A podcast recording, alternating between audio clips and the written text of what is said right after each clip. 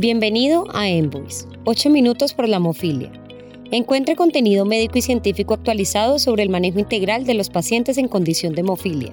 Recuerde que la información compartida en este podcast está dirigida exclusivamente a profesionales de la salud. Comencemos con nuestro podcast de hoy.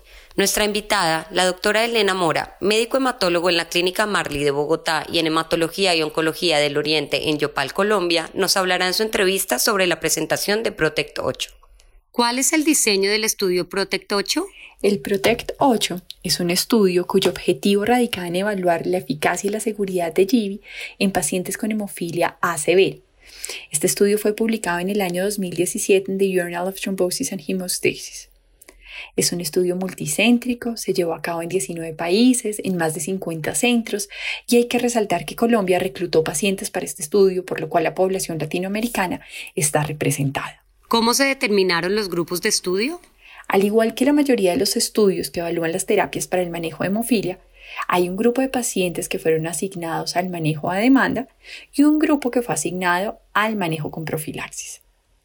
¿Qué es lo interesante de este estudio y cuál es la innovación que hace? En el grupo de pacientes que son llevados a profilaxis, se combina tanto la farmacocinética como el fenotipo de sangrado y se dividen los pacientes en cuatro grupos.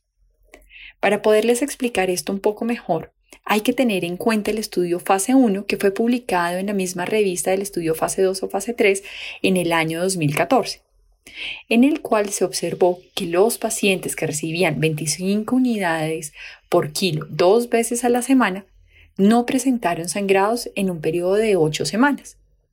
Se realizan entonces estudios y modelos poblacionales en los cuales se determina que los pacientes que pudieran recibir 45 unidades por kilo cada quinto día iban a lograr niveles valles superiores al 1% en más del 80% de la población.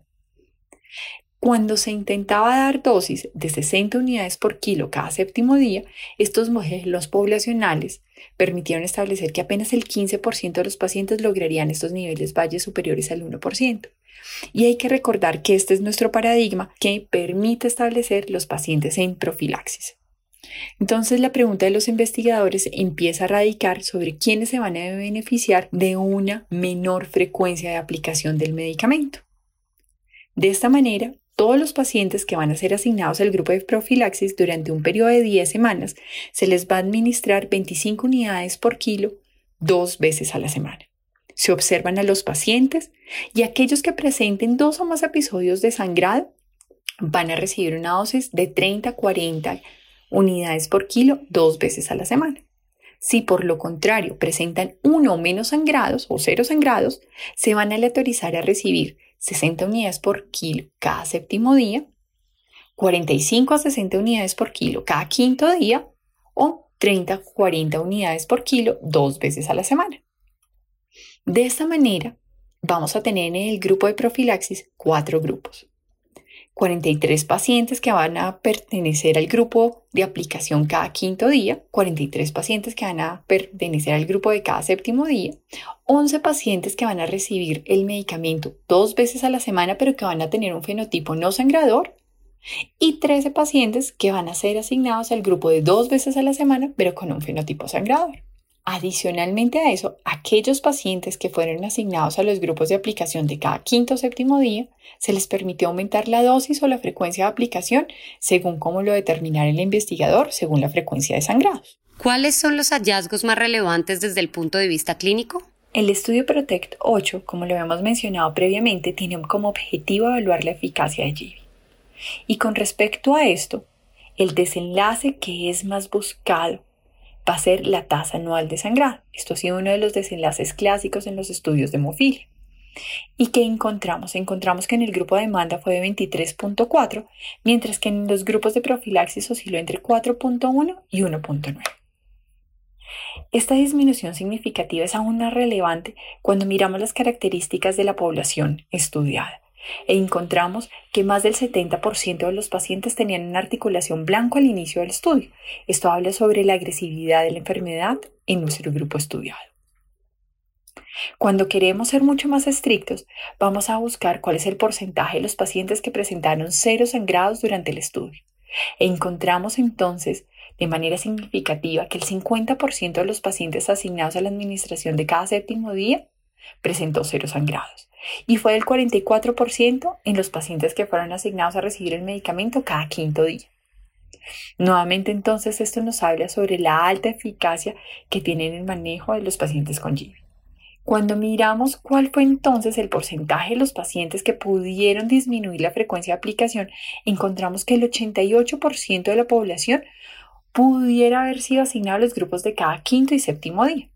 Esto entonces nos habla de la posibilidad de utilizar GIVI como un factor de vida media extendida para disminuir la frecuencia de aplicación del medicamento. El otro desenlace que quiero mencionarles es la necesidad de uso de medicamento para controlar el sangrado. Y se encontró que en más del 90% de los episodios de sangrado se requirió dos o menos aplicaciones de GIVI. Esto señala entonces una alta eficiencia en el control de sangrado. Tenemos entonces a GIVI, que es un medicamento en el cual va a permitir en la mayoría de los pacientes hacer un ajuste en la frecuencia de aplicación de una manera segura y que cuando se presenten los sangrados también va a poder ser altamente eficiente. ¿Cuáles podrían ser los pacientes candidatos a beneficiarse con BEI94? ¿Qué pacientes serían candidatos para beneficiarse en el manejo con GIVI?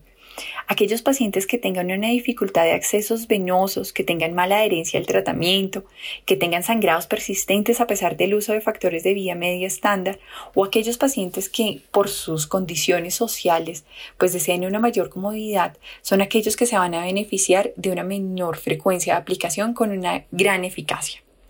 Y esto se deriva de los resultados que previamente les comenté del estudio Protect 8 donde se demostró que hay una mayor vida media, hay una mayor área bajo la curva y hay una manera entonces de disminuir la frecuencia de aplicación de una manera segura. Con base en los resultados del estudio, ¿cómo definir los esquemas de tratamiento en la práctica clínica diaria?